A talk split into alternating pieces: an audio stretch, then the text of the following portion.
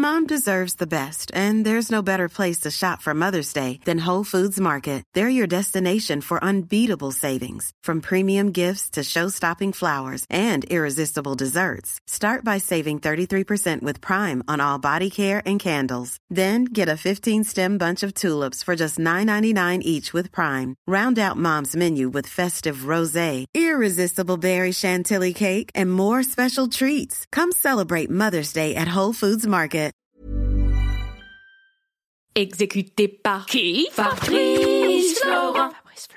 Salut tout le monde Salut On vous a quitté la semaine passée sur un cliffhanger. Mais De digne- tonnerre. Bah oui, alors vraiment, euh, épisode Netflix quoi, tu vois. euh, Ouais. Voulez-vous continuer ou pas Euh, Oui, forcément. oui, oui, oui, euh.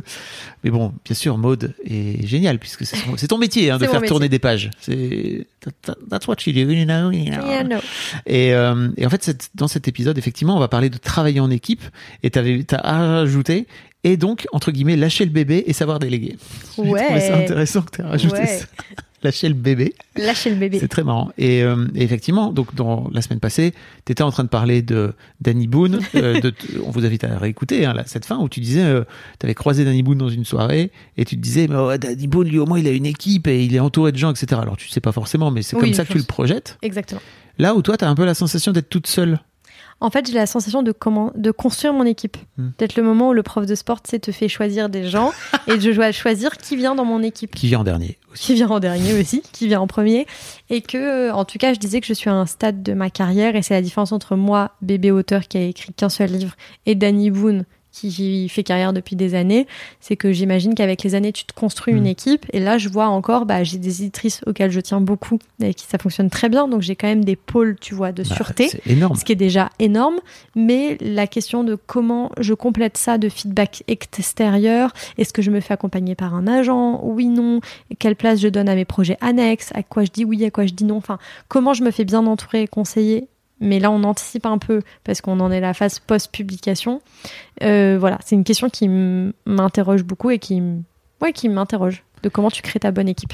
Mais on va quand même parler de la phase post-publication dans, cette, euh, dans cet épisode, non? Oui, bah en fait là, c'est si on reprenait la chronologie, c'était le moment où je trouve une maison d'édition pour publier mon premier livre Ouais. et où ben un projet qui était personnel, ça faisait trois mois, trois mois, si seulement, ça faisait trois ans que je travaillais seule sur mon texte, Mm. que je faisais mes retours, que je travaillais sur mon manuscrit, et là j'arrive dans une équipe où il y a euh, une directrice de la maison d'édition qui choisit la couverture du livre, une directrice commerciale qui met en place une stratégie, une responsable des réseaux sociaux, euh, des éditrices et une équipe de représentants qui va aller vendre le livre dans les librairies. Et là, tu arrives et t'es plus toi tout seul chez toi, tu deviens le maillon important, mais un maillon d'une chaîne plus générale. Et ça, c'est totalement vertigineux. Comment tu l'as vécu, toi? Alors, j'imagine, euh, après trois ans, avoir pianoté sur ton. Là, les gens le voient pas, mais tu as quand même un vieux MacBook Air qui, est, qui date d'il y a 10 ans. Euh, Littéralement, parce que je l'ai acheté en 2013. Donc ça y est, joyeux anniversaire. T'as écrit tout ton bouquin là-dessus, t'es Oui. en train d'écrire le deuxième là-dessus, donc j'imagine vraiment l'aspect. Et peut-être on peut en parler maintenant. Tu disais, moi l'un des trucs que je veux, c'est pouvoir me barrer où je veux. euh, dans, on l'a dit, on l'a dit au micro ça ou Non, pas ça, je, je me drogue, hein, c'est ça. Non, je, je suis. C'était hors micro. Et je me suis dit, ça, il faut qu'on en parle. Mais il y avait un côté vraiment où tu veux écrire. euh, et l'une des activités cool dans l'écriture, c'est que, en fait, t'as juste besoin de ton T'as ordinateur. besoin de rien. En fait, c'est ce que j'aime. Parce que tu me disais, mais pourquoi t'écris pas sur Google Doc Et oui, je disais, mais en fait, j'ai pas envie d'avoir besoin d'internet pour écrire. Je veux besoin de, je veux avoir besoin de rien pour écrire. Il m'a dit, mais ça existe aussi hors connexion. Je suis en mode, bon, Doc hors connexion. fine. Mais euh, j'aime bien dans dans l'activité d'écriture le fait d'avoir besoin de rien sauf d'un ordinateur.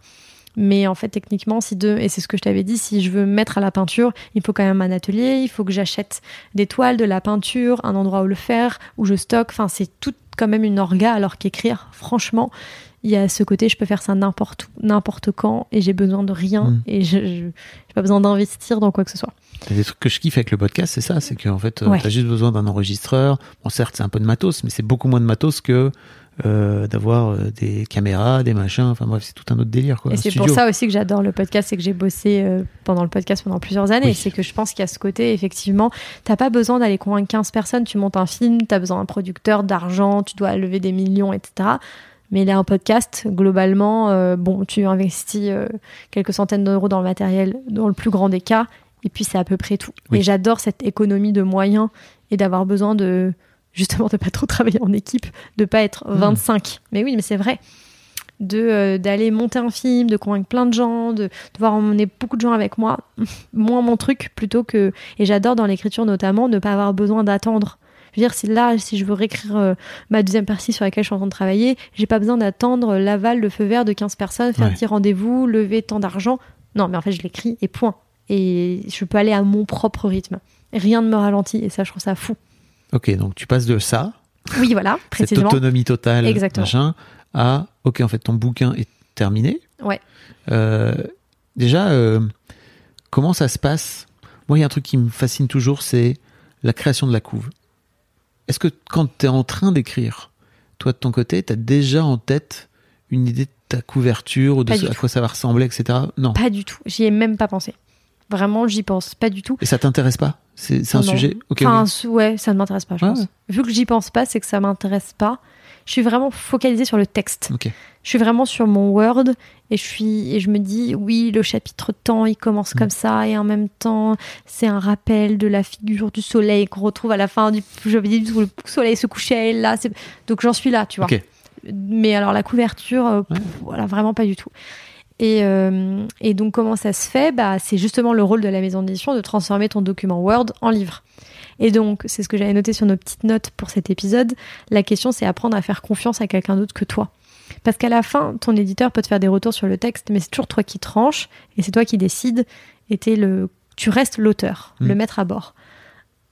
Pour le tout le reste, c'est plus du tout le cas. C'est-à-dire qu'il y a ta maison d'édition et sa direction qui va décider combien ton livre va coûter, combien d'exemplaires ils vont en tirer, euh, la couverture, qui est un, élé- un- un élément hyper important, euh, même la quatrième de couverture. Comment tu le résumes, comment tu le vends? Euh, Ça, c'est pas toi qui choisis. non. Alors, évidemment, l'auteur a un mot à dire, c'est-à-dire qu'on m'a tout fait relire, tout Mm. validé. Euh, et si j'avais dit, oh, je voulais pas, je veux pas du tout cette phrase-là, il l'aurait évidemment modifié. Mais moi, j'avais vraiment en tête, c'était pas mon métier, quoi. Mm. Enfin, j'avais pas envie de l'écrire. Et s'il m'avait dit, tu veux écrire la quatrième, j'aurais fait, ah non, faites-le. Enfin, c'est votre métier. Moi, je... C'est votre métier de vendre le livre Exactement. que moi j'ai écrit. Quoi. Exactement. Donc faites, c'est vous les professionnels. Et si je vois une erreur ou quelque chose qui vraiment me chagrine ou que je pense être un contresens, Mhm. ce que je faisais en général, c'est que je disais jamais non. Je soulevais le- la question dans bah là vous me dites ça, est-ce que vous êtes sûr? Et Mhm. il me disait ouais ouais c'est fait exprès, on y a pensé, on pense que c'est bien. Go. Par exemple, là en ce moment dans Paris il y a une campagne d'affichage pour mon livre poche, Énorme. énorme campagne. Est-ce qu'elle sera encore là cet été? Pas ah oui, sûr. non pardon pour l'auditeur qui grave. est dans le dans le futur. Et si, si vous n'êtes pas à Paris non plus, allez voir le. C'est sur ton Insta. Oui, On allez voir dire. sur mon Instagram. Ventura, Voilà. euh, il a partout. Et, euh, et sur cette phrase, c'est euh, Et si c'était lui, le grand amour de votre été Et il y a une photo de mon livre. Et donc voilà, typiquement, ça, il me l'a envoyé par mail. Et donc moi, j'ai juste dit euh, C'est peut-être bizarre, le grand amour de votre été. Pour moi, c'est soit l'amour de vacances, soit. Enfin. Qu'est-ce Mhm. que vous en pensez? Et on, enfin voilà, et on m'a répondu ah oui oui, on s'était posé la question, mais en fait on trouvait bien que ça marchait pour tel truc. Et j'ai dit ok super. C'est juste euh, Ouais. voilà, mais c'est pas mon travail. Mais si j'avais dit ah là là, je veux vraiment pas cette phrase, elle me trigger, je veux pas, ils auraient dit bon ok. Mais euh, bon, c'est pas mon c'est pas mon métier quoi. Et donc ouais, il y a le quand même le côté tu as mis tout ton cœur et il y a vraiment cette question de confiance, de d'avoir confiance que chacun va bien faire son métier, Mhm. que chacun va bien bosser et que toi t'as fait ton ta partie puis que maintenant ça dépend plus de toi et que tu vas laisser les autres faire leur travail. Il y a une question que j'adore poser. C'est pour toi, la confiance, ça se gagne ou ça se perd? Ça se perd. Donc tu donnes 100% de confiance Ouais. à la personne d'en face? Ouais. Direct, ok. En revanche, euh, elle se perd. Oui, Ouais. mais normal. Ouais. Si, si la personne en face, elle te fait un sale coup, tu Ouais. fais un peu moins confiance. Ouais, 100%. Mais tu sais, il y a des gens qui donnent leur confiance au fil de l'eau, Ah non. qui donnent pas 100% d'entrée, qui disent Ok, toi, je te donne 50.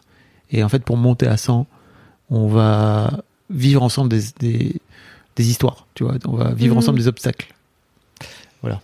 Non. Non, non, je pense que après, euh, j'aimais beaucoup ma maison d'édition. J'aimais beaucoup ce qu'ils avaient fait avec d'autres textes qu'ils avaient publiés. Euh, et après, C'est iconoclaste. hein. l'iconoclaste, que je salue Coucou. et que j'adore. Et après, la confiance, elle se, elle se regagnait un peu tous les jours. C'est plein de petites choses qui se passaient bien, qui faisaient que ça me mettait en confiance et confiance et confiance et confiance et confiance.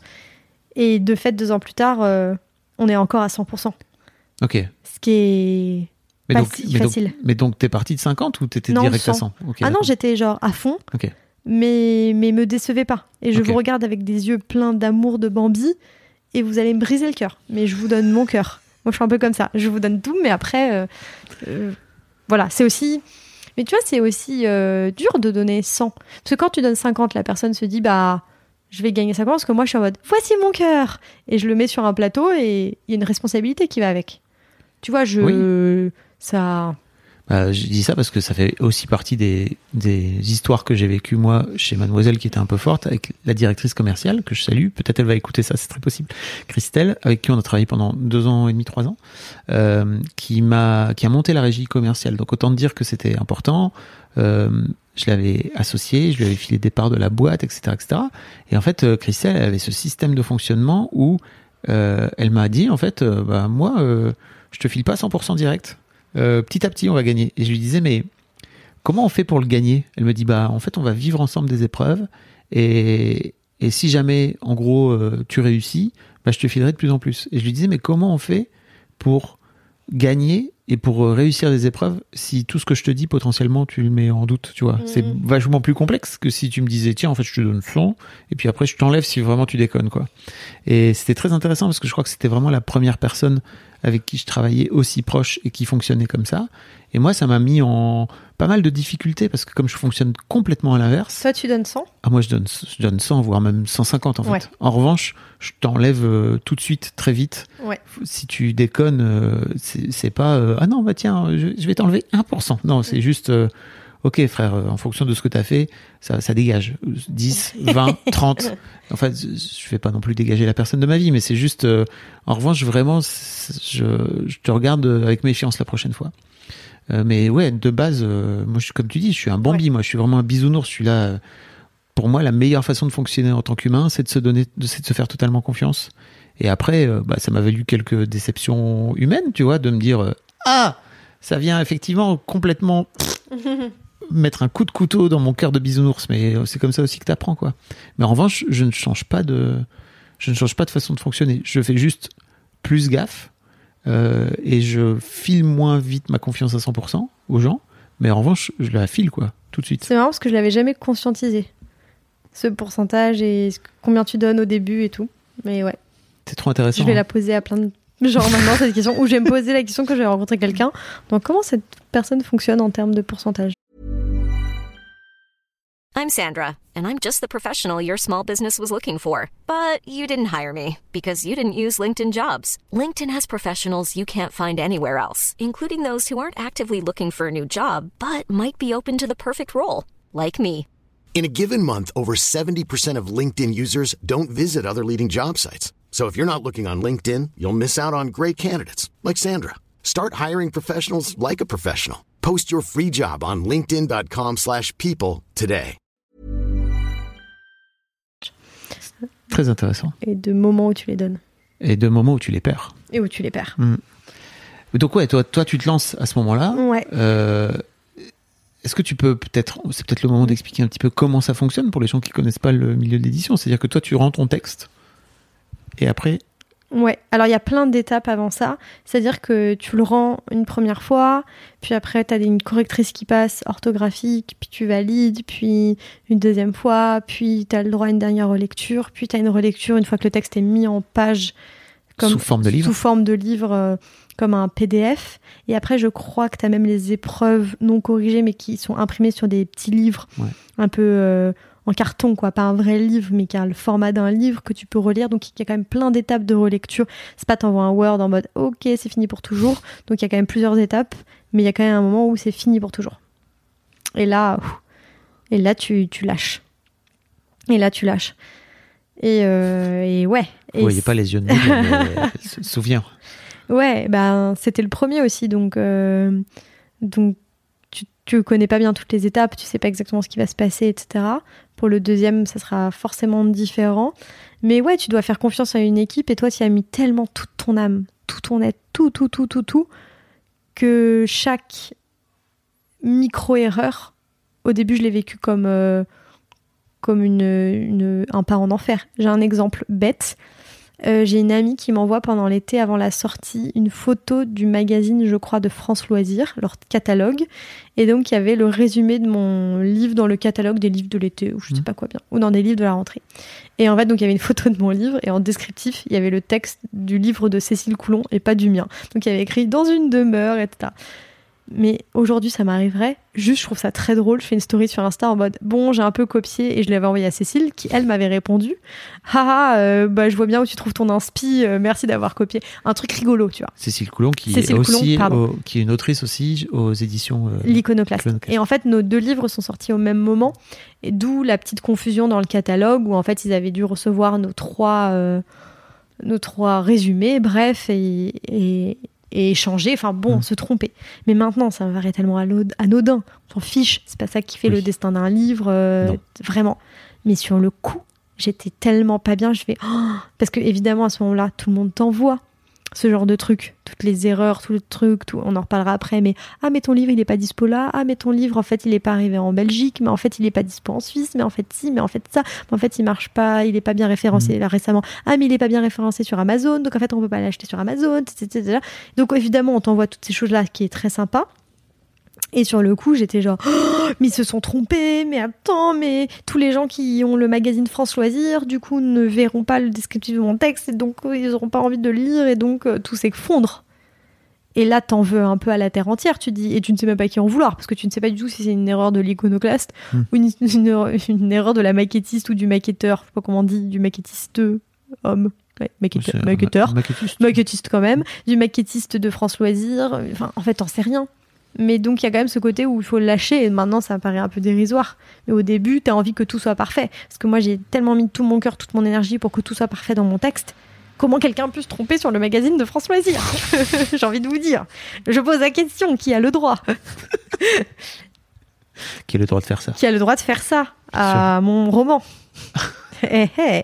Et toi, est-ce que t'avais. Parce que je- là, je- vraiment, je vois les parallèles avec toi qui crée Mademoiselle. Comment tu as mis tout ton cœur pour que ça soit parfait, pour que ce soit toi, tu donnes tout, tu donnes tout, tu donnes tout, puis à un moment, il va falloir que tu lâches et que tu fasses confiance aux autres Ouais, avec mais- ton bébé. Hmm, mais il y a un- il y a, il y a moins de travail personnel, c'est-à-dire que non, mais tu vois ce que je veux dire, c'est-à-dire que non, Bah, tu vois as pas. quand même beaucoup travaillé pendant des années. Oui, ah, tu veux dire maintenant que j'ai vendu ou non, pas du tout? Bah non, quand tu l'as créé. Mais quand je l'ai créé, en fait, euh, pour moi, je, je l'ai, je le crée avec, je mets beaucoup d'énergie dedans, mais en fait, euh, il y a un moment donné où très vite, il y a des gens qui viennent travailler dedans, très très vite, Oui, c'est vrai. et qui viennent euh, y apporter leurs pattes, et qui viennent euh, challenger mes idées ou les ou les choses qu'elles viennent m'amener. Moi, je les challenge aussi. Donc, il y a une, il y a une vraie il y avait un vrai aspect de co-création très très rapide. Une fois que la phase de conception, machin, elle est terminée, euh, et qu'en fait le site il est live, bah en fait après il faut le faire vivre. Donc euh, et ça c'est du quotidien. Donc on a on parfois tu vois on a moins le temps au quotidien de se rendre compte. Parfois on fait des erreurs, tu vois, et on s'en rend pas compte sur le moment. On s'en rend compte le lendemain ou le surlendemain parce qu'on voit qu'il y a eu euh, euh, des commentaires négatifs, etc. Euh, mais finalement aussi on co-crée énormément le magazine avec ses lectrices. En tout cas, moi, j'ai beaucoup co-créé Mademoiselle avec ses lectrices dans tout ce qu'elles ont pu apporter de feedback positif, de feedback négatif. Comme je le disais dans l'épisode précédent, parfois, je, prenais euh, juste ce qui m'intéressait. Euh, parfois, il y avait des trucs trop intéressants où je me disais, tiens, en fait, ça c'est trop intéressant. Je l'avais pas perçu comme ça. Let's go. Il y avait d'autres feedbacks qui, où je me disais, ok, ça je l'ai vu, ça m'intéresse pas. Euh, mais ouais, ouais, il y a eu tout de suite un aspect très, hum, très euh, co-créons ensemble. Après, pour l'aspect délégation, c'est venu beaucoup plus tard parce que quand j'ai, notamment quand j'ai commencé à déléguer euh, la rédaction en chef, tu vois. Et ça, pour moi, c'était, c'est venu, mais dix piges plus tard, Euh, un peu, un peu plus tôt. Parce que je déléguais beaucoup de choses à Mimi, qui était, qui était la secrétaire de rédac à l'époque. Elle n'était pas encore tout à fait rédac chef adjointe. Et comme elle se démerdait super bien, je la laissais faire plein plein de trucs en toute confiance. Mais euh, mais ouais, ça fait partie des choses que j'ai. Et tu vois, notamment, je parlais de la directrice commerciale. Moi, j'avais une idée en tête de la façon dont on devait vendre Mademoiselle, etc. C'était trop intéressant de voir la création de ce projet-là dans le projet parce que c'était essentiel de réussir à vendre Mademoiselle. Euh, en tout cas, de vendre de la publicité sur Mademoiselle. Et Christelle, elle arrivait avec son feedback de 10 ans de travail chez Au Féminin, etc. Donc on a dû se phaser énormément parce que on n'avait pas forcément le même langage, on n'avait pas forcément la même façon de parler. Et pour moi, c'était hyper important de la, de la, de la mettre à la culture, tu vois, de Mademoiselle. Et il y avait plein de choses dans lesquelles, au départ, elle était décalée. D'ailleurs, on se marre encore de temps en temps parce que elle pouvait dire des trucs parfois qui étaient complètement à la ramasse par rapport à ce que moi, je, je la façon dont moi je voulais parler d'électrice. Euh, et, et surtout, tu vois, il y avait des, il y avait des mots clés qu'elle utilisait, marketing et tout, avec lesquels j'avais parfois du mal. Mais je me suis Par rendu- exemple, c'était quoi? Ben, en fait, euh, elle, son job, c'était de vendre le, c'était de vendre le site, c'est de vendre l'audience à des agences de pub et à des agences de com. Euh, et donc, elle utilisait plein, plein de, de mots clés euh, où tu vois, elle venait dire que les lectrices de Mademoiselle, elles étaient très authentiques, tu vois. Et bon, je parle de ça, c'était en 2014, hein, tu vois. Et pour moi, j'étais là, mais en fait, ça veut rien dire authentique. euh, Authentique. authentique, elles sont authentiques. Et mais elle, elle disait non mais il faut que tu te rendes compte euh, que il n'y a pas beaucoup de médias féminins qui vont dire de leurs lectrices qu'elles sont authentiques. C'est plutôt euh, elles vont parler de CSP, etc. Donc euh, tu vois avec le temps on avait fini par euh, faire parler des lectrices. On avait fait une petite vidéo en fait où on faisait parler des lectrices de, du média. On leur demandait un peu ce qu'elles en pensaient, etc. Et on, on avait fait une version de 1 minute 30 ce qui permettait de donner tout de suite avec des mots, euh, voilà quoi elle ressemble en fait lectrice de maths, parce que l'air de rien, elle ressemblait quand même pas à toutes les autres lectrices euh, des magazines féminins, et c'était hyper important, tu vois. Donc moi j'avais à la fois cette vision de, il faut qu'on arrive à, il faut qu'on arrive à, à nous distinguer euh, sur le marché commercial, tout comme on l'a fait dans, dans les dans le média euh, par rapport au lectorat. Euh, et elle, elle venait avec sa vision euh, beaucoup plus marketing. On a dû, je crois, trouver un, un point au, au milieu. C'était hyper intéressant à, à vivre et à, et, à, et à faire, en fait, tu vois, tous les deux. Euh, voilà ce que je voulais dire par rapport à ça. Ça te laisse perplexe. Non, c'est vrai que non, ça me laisse songeuse Mhm. parce qu'effectivement, toi, depuis le début, tu n'avais pas le choix. Enfin, c'est pas que tu n'avais pas le choix, depuis le début, c'était collectif. Oui. C'était je veux monter une équipe de foot. Oui. Depuis le début, euh, tu pouvais pas être tout seul. Dans, dans l'essence même du projet, c'était que ça soit un projet collectif, alors que c'est vrai que là, nos chemins se séparent malheureusement. L'écriture reste d'abord un projet personnel bien sûr. et authentique d'ailleurs. Et, et ensuite, euh, et ensuite tu, tu passes euh, dans l'équipe. Oui. Effectivement, sans doute que le saut de passer de OK, mon fichier Word pendant des heures toute seule devant mon ordinateur à Ah, ça y est, c'est le grand moment où il faut. J'imagine que tu allais pitcher Ouais. euh, ton, ton bouquin à des représentants euh, commerciaux, etc. Ouais. Tout ça, enfin, je l'ai fait parce que j'ai moi sorti un livre il y a quelques années, n'est-ce pas? Euh, et c'était vraiment une, c'était vraiment une, euh, une expérience intéressante. Hein. Et c'est ouais, une expérience intéressante. Et c'est vrai que ça hum, fait appel à plein de compétences très différentes. Euh, et je pense que c'est la même chose quand tu crées ta boîte, ça fait appel à tellement de choses de toi. Euh, derrière euh, le côté entrepreneurial, par exemple, en fait, c'est que l'arbre qui cache la forêt. C'est un peu la même chose. Parfois, j'y pense avec le fait d'écrire, où il y a la partie écriture qui est le nerf de la guerre, le cœur du, du bazar.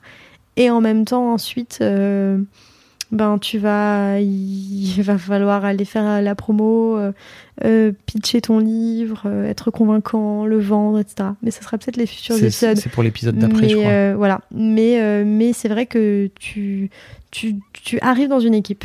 Tu arrives dans une équipe et tu avec d'autres compétences, tu dois faire confiance à d'autres personnes que toi et un peu lâcher l'affaire aussi sur des détails, genre sur euh, France Loisirs, mais aussi sur plein de petites choses. Et je vais euh, te raconter une anecdote que j'avais mis euh, Oui.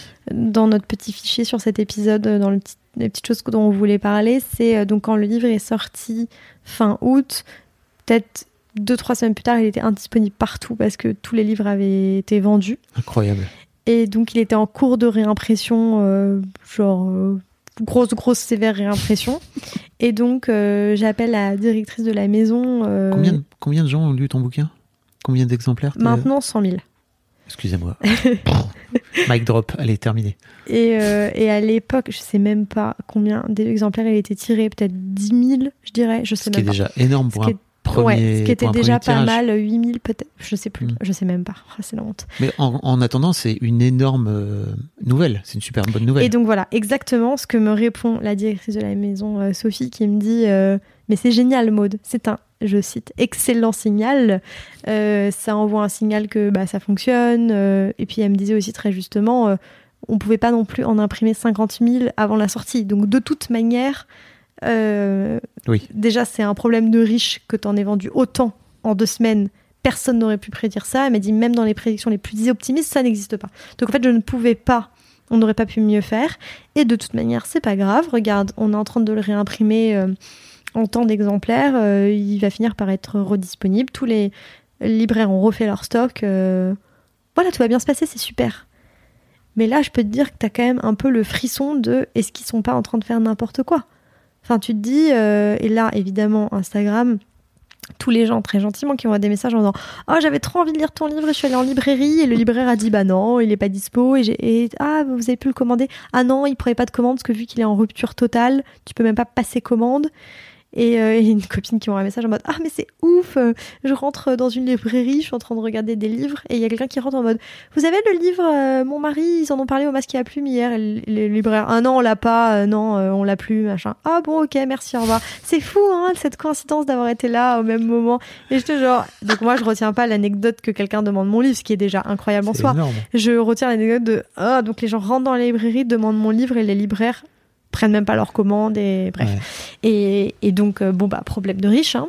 problème d'un livre qui, qui fonctionne très bien, mais n'empêche J'ai une question. Est-ce que tu as vu des gens lire ton livre? Jamais. Bon, elle est une fois dans le train, mais j'allais à un festival. Ça compte pas. J'allais à un Bah, festival. Non, parce que j'allais à un festival littéraire où j'étais invitée et où donc il y avait plein de gens du milieu. Donc non.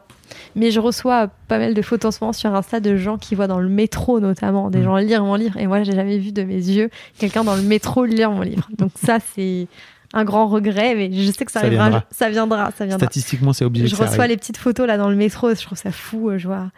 Et en général, bah, la tête de la personne est coupée, donc je vois juste des mains et un Mhm. sac et quelqu'un qui est en train de lire, et je trouve ça dingue, dingue, dingue.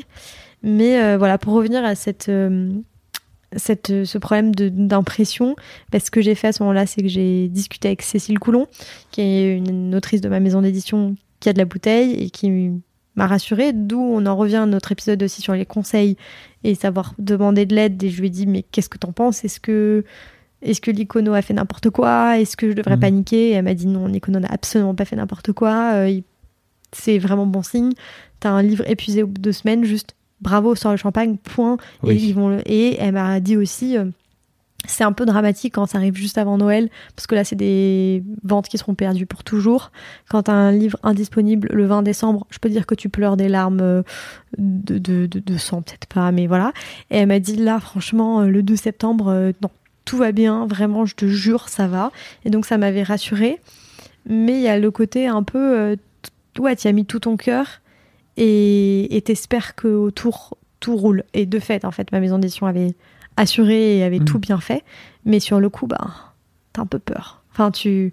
Ouais, faut faire confiance à d'autres personnes que toi-même. Ouais. T'as- T'avais noté aussi autre chose?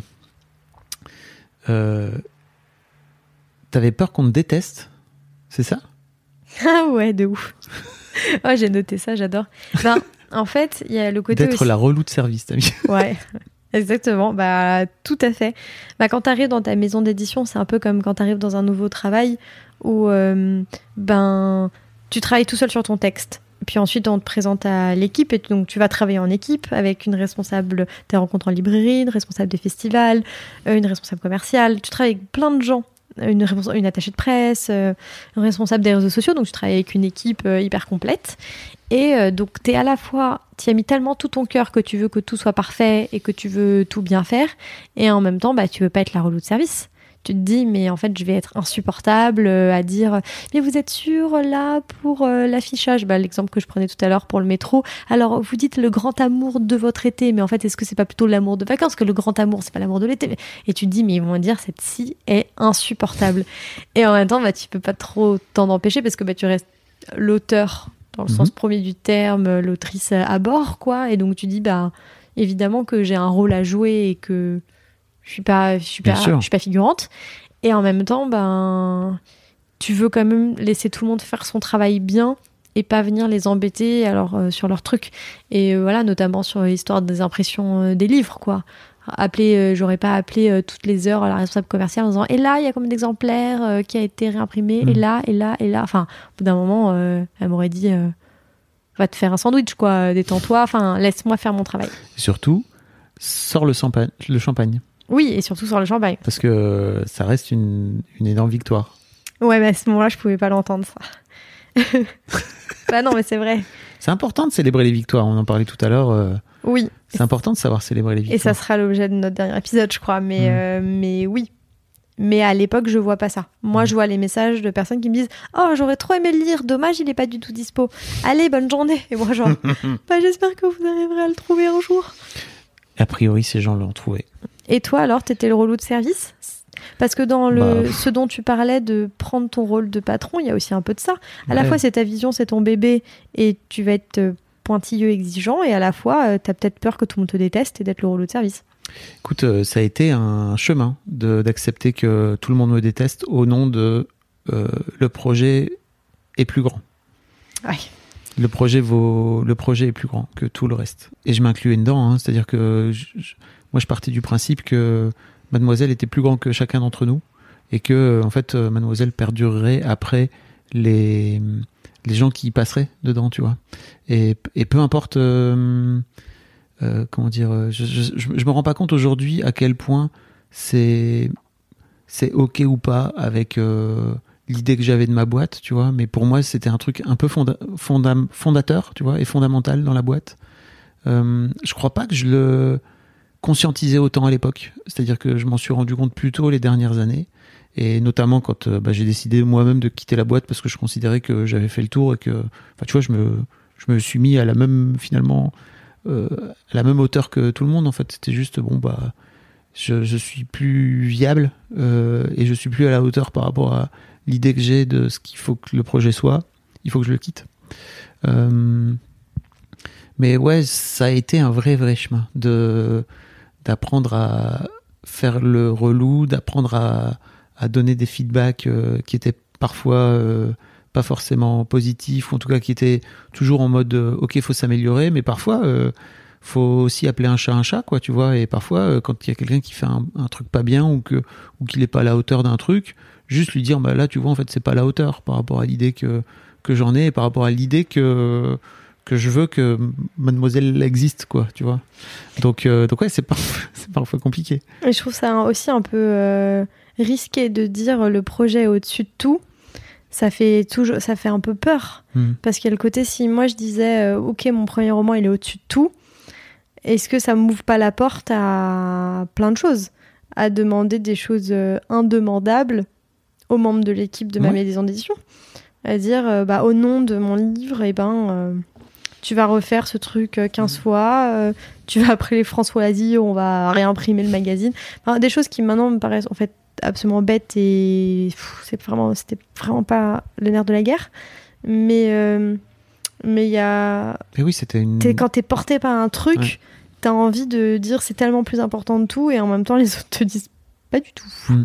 pas du tout. mais c'est clair que c'était une vision assez toxique finalement de de, ce projet et qui représentait aussi la comment dire l'investissement que j'y mettais dedans. C'est à dire que pour moi c'était tellement important et c'était pas important parce que euh, juste c'était ma boîte c'était important parce que pour moi mademoiselle apporte, faisait du bien à la société. Et en fait euh, je sais aujourd'hui avec le recul que égotiquement il y avait aussi c'est moi qui fais du bien donc ça je suis assez à l'aise avec ça. À l'époque j'en avais moins conscience. Euh, mais ouais ouais il y avait un vrai truc de je sais aujourd'hui que il y avait un environnement enfin c'est pas pas toxique en fait mais je sais que cette idée que j'avais de mademoiselle est plus important que tout c'était ça ça ouais ça pouvait créer un truc euh, qui était parfois compliqué à gérer quoi aussi bien pour moi que pour les membres de l'équipe hein. je je le sais Hmm. c'est pas facile Non, et en même temps c'est mon chemin mais oui c'est le chemin. Mais euh, ouais, c'est beau ces grands projets et la question quand c'est un projet perso, quand c'est une idée intime, quand on en, on en revient au premier épisode, comment t'intègres dans ta barque d'autres gens dans ton projet sans euh, les noyer avec ta vision et, et en même temps en en faisant un truc collectif? Enfin bref, bref, il y a tout un, il y a quand même un petit exercice d'équilibriste à, à, à devenir, euh, à grossir et à impliquer des gens dans son projet. Et si j'en reviens à- toujours à cette personne fictive dont le rêve c'est d'ouvrir un café librairie par exemple, bah, le jour où tu ouvres ca- ton café librairie et où c'est plus juste toi, ton idée, ton projet, mais euh, les trois personnes que tu embauches, ben, ta vision, il faut la partager avec des gens, il Mhm. faut les impliquer dans ta vision. En même temps, c'est pas leur projet de vie peut-être, hein, c'est juste peut-être Ah, un taf salarié. Ça, clairement. Et donc, euh, vous êtes peut-être tout à fait aligné. Toi, c'est peut-être ce qui, qui te fait te lever le matin depuis trois ans, alors que eux, peut-être pas. C'est peut-être un taf salarié comme un Mhm. autre et c'est très bien comme ça. Donc, il y a. un- Voilà, quand tu commences à embaucher dans ton café, il y a, il y a une petite manœuvre à faire. Tu Il y a un m'étonnes. petit, euh, petit virage. La semaine prochaine, on vous parle de c'est quand le succès. Ah ah Et on va parler de bah, le succès, quoi, Le succès. simplement. Euh, RDV jeudi prochain, 6 À heures du mat, prochain. même jour, même heure. On, vous- on espère que vous passez de belles vacances et un bel été. Des bisous Bisous Mom deserves the best, and there's no better place to shop for Mother's Day than Whole Foods Market. They're your destination for unbeatable savings, from premium gifts to show-stopping flowers and irresistible desserts. Start by saving 33% with Prime on all body care and candles. Then get a 15-stem bunch of tulips for just $9.99 each with Prime. Round out Mom's menu with festive rosé, irresistible berry chantilly cake, and more special treats. Come celebrate Mother's Day at Whole Foods Market.